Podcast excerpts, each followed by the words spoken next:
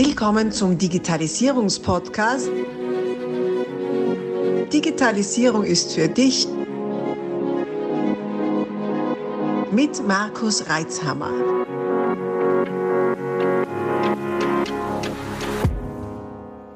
Du hörst den zweiten Teil dieses Interviews. Solltest du den ersten Teil noch nicht gehört haben, stoppe doch jetzt und geh zurück, um auch keine Inhalte zu verpassen und besser folgen zu können. Es lohnt sich.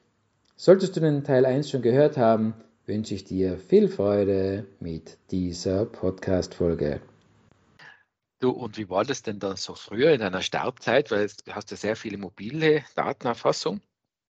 Das war ja auch nicht immer gerade so äh, technologisch umsetzbar. Wie hast du das früher gehabt? Wie seid ihr denn da reingestartet? Naja, wir sind äh, bei, den, bei den Sportwetten und so, das haben wir ganz klassisch noch äh, zum Teil mit Modemverbindungen. Äh, dann haben wir ähm, mit den ersten ja, Standleitungen, 64K-Leitungen und so, den Einerknoten in Innsbruck zum Beispiel haben wir mit, mit aufgebaut. Die Einer hat deshalb einen Knoten in Innsbruck gemacht, weil wir die Leitungen gebraucht haben und in ja, Vorarlberg. Ja.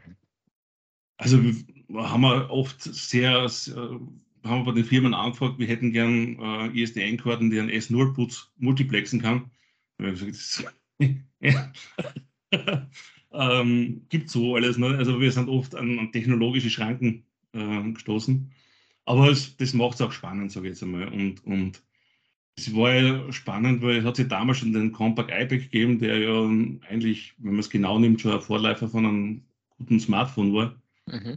Und mit dem haben wir schon äh, gewisse Dinge äh, probiert zu machen, aber das war einfach die, die Technik war relativ weit schon, aber die, die, die Leute waren aber noch nicht so weit und dann natürlich mhm. Netzabdeckung und solche Geschichten. Mhm. Aber ja, und äh, zurück in die App-Entwicklung, so klassischerweise, sind wir ja eigentlich erst seit ja, vier Jahren oder so irgendwas. Mhm. Dann haben wir das Thema mal sein lassen und haben gesagt, okay, jetzt soll sich mal die Technik entwickeln, auch die Bereitschaft der Menschen. Mhm. Und äh, wir stoßen jetzt in, bei gewissen Bundesländern noch immer auf das Problem, dass die eigentlich keine mobilen Devices anbinden können in ihr Behördensystem. Ne? Okay. Also da äh, scheitern wir oft, sie sagen, Software super, wollen wir haben, wollen wir haben. Dann kommt die IT, sagt, ja, kein Problem, in-house. Aber mhm. Mhm. Ähm, und eben, so, da muss einfach, da muss noch schon noch viel passieren, ähm, weil eben, da gibt es sie noch, wie, es, wie ich angefangen habe, die, da hat die Halbgötter in Weiß gegeben, das waren die Herren Doktoren mhm. und gleich hinterhalb ist die IT gekommen. Ne? Vorher war meistens noch der Gemeindepfarrer und dann ist die IT gekommen. Ne? und und äh, ganz IT-Abteilungen, die sich eingeschlossen haben und, und wo man eigentlich, ja, und in gewissen Bereichen, sage ich jetzt mal, gibt es die nach wie vor und die sind halt sehr bedacht, ihren Status zu halten, was zum Teil ja auch Sinn macht, weil es ein Sicherheitsstatus ja auch ist. Aber jetzt haben wir 2022, jetzt wird es Zeit, dass wir sagen, okay, mobil geht auch. kann man immer die Augen davor verschließen. Ja. Das, was du gesagt hast mit dem, mit dem Compact iPad, äh, was ja so ein Handheld hat das damals geheißen. Gell? Ja, genau, Handheld. Äh, äh war also so ein Taschencomputer, ein größerer Taschenrechner. Ähm, ich hatte damals Palm, hat es oh. einmal gegeben. Ja. Ähm, ja, ein ähnliches Konzept mit so einem Stift und so weiter. Ja. Im Prinzip, wie wir halt heute ja Smartphone ein bisschen dicker, ein bisschen äh, bedeutend weniger können, äh, so, so ein Taschenkalender. Und mir hat das taugt, nicht? weil in der Hosentasche habe ich meinen Kalender dabei gehabt und das war es fein. Und das Spannende war, ich hatte dann auch schon Smartphones, bevor es das iPhone gegeben hatte, die waren alle immer in der Nische. Wenn sowas gehabt hast, du dir gesagt, ah, interessant, für was brauche ich das? Und dann, nein, ich brauche ich nicht. Ja. Bis dann eines Tages dieses iPhone präsentiert wurde da und ich, ich, weiß noch genau, wo ich im Auto gesessen bin. Ich weiß es ganz genau, weil da habe ich damals noch in den Nachrichten wirklich einen Ausschnitt aus dieser äh, äh, Veranstaltung und Konferenz, wo der Steve Jobs dieses iPhone präsentiert hat und alle sind ausgeflippt, inklusive der Nachrichtensprecher. In den öffentlich-rechtlichen Nachrichten, ich bin im falschen Film. Was ist denn da jetzt neu? Ja. Ich habe es nicht gecheckt. Das, das habe ich. Warum? Jetzt haben wir immer alle gesagt, brauche ich nicht. Schön, dass du das hast, brauche ich nicht. Und jetzt steht der da oben und alle, alle flippen aus. Und das sind die Hauptnachrichten. Gibt es ja nicht. Ich habe es echt nicht kapiert.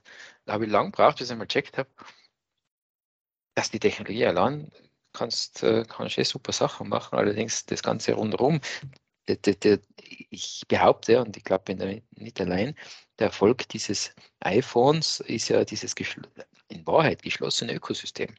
Absolut. Wo wir Techniker eigentlich sagen, was das, lass mich nicht einsperren. Ja. ich will ein offenes System haben, ein möglichst offenes System. Ähm, nur durch, diese, durch dieses Einsperren ist die Usability halt viel besser geworden. Ne? Es ist einfach mal viel mehr möglich gewesen. Es hast einfach und Anführungszeichen eine App installieren können, ob die jetzt Sinn macht oder nicht, das ist eine andere Sache. Aber wie ich immer, es war auf einmal ein, ein, ein Markt da, der vorher mhm. nicht da war. Und das finde ich schon spannend in dieser Entwicklung, ähm, wie wenig wir in der Technik da wahr, wahrlich dazu beigetragen haben. Also es war alles schon da, aber es ist uns nicht wirklich gelungen, den Leuten den Wert zu vermitteln.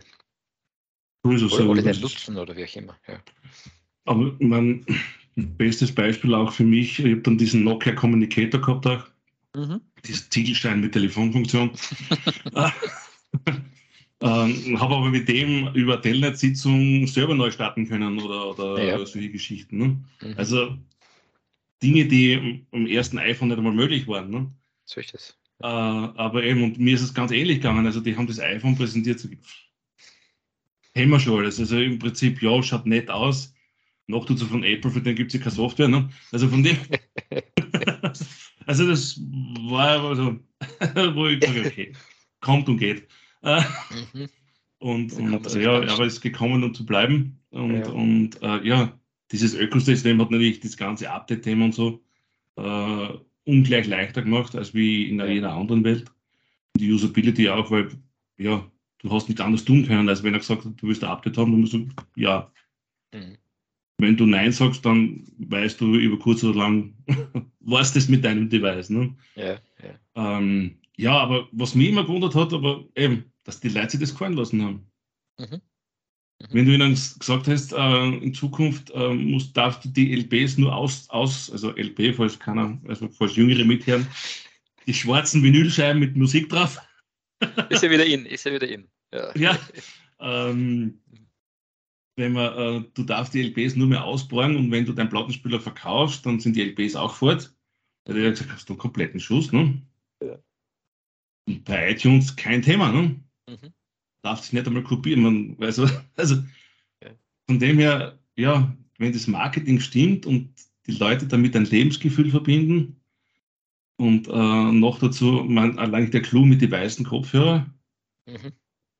mehr, das ist genau das, was die Menschen haben wollen. Schall und Rauch kommen ab und zu vor. Also das ist. Ja. Ja, und, und was, was, was, da, was da auch noch war, also ich, für mich zumindest im Nachhinein, war auch in einer Blase, in einer Informationsblase, so umgeben von, von, von technikaffinen Menschen, die auch gesagt haben, für was soll das gut sein? Also das haben wir ja mhm. schon quasi. Ne? Zum, zum halben Preis und so. und mit mehr Freiheit, dann kann ich mehr damit machen. Und, und somit war dann auch, auch der Blick getrübt. Absolut. Auf das, was da kommt. Äh, ja, wirklich spannend, äh, das auch vor allem auch, auch, zu reflektieren und daraus auch für die Zukunft zu lernen, finde ich. Mhm. Okay. Also das ist, ja. da muss man wirklich sagen, also ich habe so einen Spruch aus, aus, aus meiner Coaching-Zeit, ein guter Schneider nimmt jedes Mal neu Maß. Das sollte man vielleicht auch bei der Technik oder bei Technikentwicklungen sagen, und sagen, sich nicht von diesen Vorurteilen und von dieser wirklich zwei Schritte zurück, neue Maß nehmen. Mhm. Welches Potenzial hat das wirklich? Mhm. Und eben, vielleicht spricht es nicht mit an, aber wenn es die Masse anspricht, wird es bleiben. So ist es, ja. Ja, ja. ja. ja ganz gefährlich, die Haltung kenne ich schon, habe ich schon gesehen. Ja. Brauche ich mir nicht mehr anschauen. Das ist äh, ganz gefährlich, ja. Hm. Mhm. Ja so wichtig die Erfahrung ist in unserer Branche, sage ich jetzt immer, aber so gefährlich ist ja. Ja, genau. Die Erfahrung kombinieren mit einer gewissen Portion Neugier auf Neues, das ist ja sowieso dann der Oberclou, ne? da bist ja. der Meister. Das äh, ist schon äh, coole Geschichte. Ja, und der richtige Zeitpunkt natürlich ist auch wichtig. Ein paar Jahre vorher hätte es vielleicht gar nicht interessiert, aber Jahre später wäre vielleicht der andere doch schneller gewesen. Ja. Mhm. Mal so, so ein, ich nenne es immer Friedhof der guten Ideen unten im Keller. da sind so Dinge drin, wie zum Beispiel äh, ein, ein, Tool, äh, wir haben es damals genannt, Teamarbeit unabhängig von Raum und Zeit. Hm. Im Prinzip nichts anderes wie ein äh, äh, äh Kollaborationswerkzeug. Mhm. das haben wir halt 98, äh, äh, kreiert und wollten das dann verkaufen und die Leute haben uns alle schief angeschaut, was brauche ich das? Äh, ich habe ja E-Mail, ne? äh, wenn sie es damals überhaupt schon gehabt haben. Und ja, jetzt gibt es halt Slack und es gibt, äh, wie sie alle heißen, und Link, mhm. äh, Gemma und so weiter und so fort. Basecamp, zum Teil Milliarden bewertet. Sind halt alle viel, viel, viel später erst mit diesen Lösungen auf den Markt kommen, wo wir schon glaubt haben, das braucht ja keiner. Ja. Äh, ja, ja, äh, so ist es. Ein bisschen Glück gehört auch dazu. Ja, und vor allem, ich glaube, zu früh ist noch viel schlechter als wie zu spät. Stimmt. Mhm. Das, ist, das hat mir auch meine Erfahrung gelehrt. Also, wenn es ein paar Jahre spät bist, man kann aufholen und es gibt immer wieder, es gibt noch einen Platz. Aber zu früh ist absolut Killer. Also, das ist da. Ja, definitiv. Du, und äh, was glaubst du, wo geht denn jetzt die, die Reise hin? Was zeichnet sich denn so ab? Auch in deinem Bereich jetzt? Boah, schwierig. Also, ich habe ganz stark das Gefühl, dass die, dass wir auch eine Schere entwickeln, so langsam, wo die, die Technik sich grundsätzlich hinentwickelt, aber die Bereitschaft der Firmen, der Menschen äh, neu ist. Das ist, äh, sehe ich durchaus schwierig, weil rein technisch wäre so vieles möglich mittlerweile. Ähm, man hat es auch gesehen, abgesehen von, von diesen Datenbrillen und was weiß ich was alles. Mhm. Aber dafür sind die Menschen und die, die Systeme und das, die Gesellschaft überhaupt nicht geeignet. Mhm. Man sieht es jetzt meiner Meinung nach auch mit dem ganzen Homeoffice-Bereich. Technisch überhaupt kein Thema. Wir können es zum Beispiel wunderbar uns auch äh, unterhalten in bester Qualität und, und die Leute können von überall arbeiten und äh, ich habe so ein Projekt laufen, das nennt sich äh, Workspace Vision, wo man einfach um, sich um moderne Arbeitsplätze kümmert. Und wenn es, heuer im Sommer war in Schottland, habe vom Wohnmobil aus gearbeitet, einfach um das zu zeigen, dass das geht. Aber es fehlt die Kultur dafür. Die Kultur, die gesellschaftliche Kultur, die Arbeitskultur. Man hat in vielen Firmen, die werden nicht fertig mit kontrollieren, ob er wohl was tut zu Hause. ja. Und, und äh, auch viele Arbeitnehmer können damit nicht, die haben das Gefühl, sie arbeiten den ganzen Tag, weil im Prinzip das im. Wohnzimmer steht oder sonst irgendwas. Das ist, also auch da fehlt es. Da ist eigentlich mehr Aufholbedarf wie in der Technik. Also da, da weiß ich noch nicht, wie, wie, man, wie, wie das funktionieren soll, weil im Moment sind sie ja alle mit etwas anderes beschäftigt. Ne? Mhm. Ähm, mit mit äh, Panik, Angst und was weiß ich. Ja, es wäre mal wichtig, dass man da was in den Schulen auch weiterbringt. Ansatzweise passiert ja was, äh, nachdem ich einige Kinder habe, auch ein paar sind noch in Schulen auch. Ähm, ja, zum Teil war das erschreckend, was passiert ist. Vielleicht wird es, aber wir müssen dort einmal ansetzen. Man muss ein anderes Verständnis für diese Technik, für diese Digitalisierung kriegen. Mhm. Ja, es wird noch dauern. Die Technik ist schneller als die Menschen. Ja, ich habe äh, während den diversen, ich habe auch ein paar Kinder, während der diversen äh, äh, nicht rausgeht durch Phasen äh, gesehen, vor allem dann, wenn, wenn, wenn zum Beispiel meine Tochter zu Hause war und der Rest in der Schule, wie stark äh, äh, lehrerabhängig das war. Ja. Also bei manchen anderen warst du halt einfach weg und dann hast du halt vielleicht jemanden gehabt, der dir die Hausübung bringen kann, dann hast du halt, wie wenn du halt sonst gegangen bist, weitergemacht. Und bei uns in der Klasse, Gott sei Dank, war es nicht so, da haben zumindest, zumindest wenn sie was Neues gelernt haben, haben wir eine Nachricht gekriegt, jetzt war was ich am Montag, äh, 8.15 Uhr, äh, machen dann einen Buchstaben oder so. Mhm wäre super, wenn wir dabei sind. Da gehen wir da rein in den digitalen Klassenraum und die Lehrerin hat es mir echt gemacht, dass, dass wir zuschauen haben können und mitmachen können und diesen neuen Buchstaben halt gemeinsam lernen. Mhm. Und ich weiß noch genau, wie meine Tochter, äh, sie hat dann so, so ein Ex-Notebook von mir gekriegt. Da war dann immer dann überlegt, wann darf ich denn jetzt endlich einmal das Notebook verwenden und wann darf ich denn endlich da mal mitmachen? und dann war ich so fasziniert davon, wie sie das adaptiert hat für sich. Äh, erstens mal war es überhaupt kein dem, also sie hat zu dem Zeitpunkt noch nicht schreiben können, aber das Passwort eingeben, so ist schon gegangen. Und äh, war dann wirklich hochfokussiert dabei. Das hat dann auch so ausgeschaut, dass nach ein paar Minuten gesagt hat, Papa, lass mich bitte allein da rausgehen müssen. Obwohl er echt neugierig war. Und äh, wo sie dann, wo sie dann so weit sogar gegangen sind, dass sie in die Pausen Ich sehe auf meine Tochter bei sich im Zimmer sitzen auf, auf dem Bett. Also, was tust du mit dem Notebook im Bett? Ja, sie haben gerade Pause, sie ratschen gerade, also sie reden gerade. Hat mhm. sich mit einer Kollegin, wie halt schon in der Schule auch, zusammengesetzt, beide haben ein Notebook und haben halt ausgetauscht, was sie gerade für ein Buch gelesen haben und so weiter oder angeschaut haben. Mhm. Und ich habe das so faszinierend gefunden, weil es so eine Natürlichkeit war, so eine Selbstverständlichkeit, obwohl es ja für sie auch eine Ausnahmesituation war. Ja, also, dass jetzt, dass jetzt nur so arbeiten. Und das hat mir wahnsinnig gefreut, wenn man dachte, schau. Genau das ist ja das, was wir brauchen. Dass auch, auch in der Firma, im Homeoffice, dass man sich trotzdem zu einem virtuellen Café trifft. Ja, genau. Trotzdem diesen, diesen Teamkleber irgendwie am Leben erhält. Ja, ja. Und was bei den Kindern heute halt ist, was mir auffällt, was für mich eine große Umstellung war, ich wollte immer verstehen, wie das Teil funktioniert. Ne? Mhm. Das interessiert die Jugend nicht mehr. Mhm. Sie wollen anwenden. Mhm. Das hat zum Funktionieren und wenn es nicht zum Funktionieren, dann schreit seiner Papa. Oder das, das, Teil wird getauscht. Ne? Mhm. Ähm, und ja. da, da hat sich auch, das ist auch mit einer Selbstverständlichkeit wird das angewandt.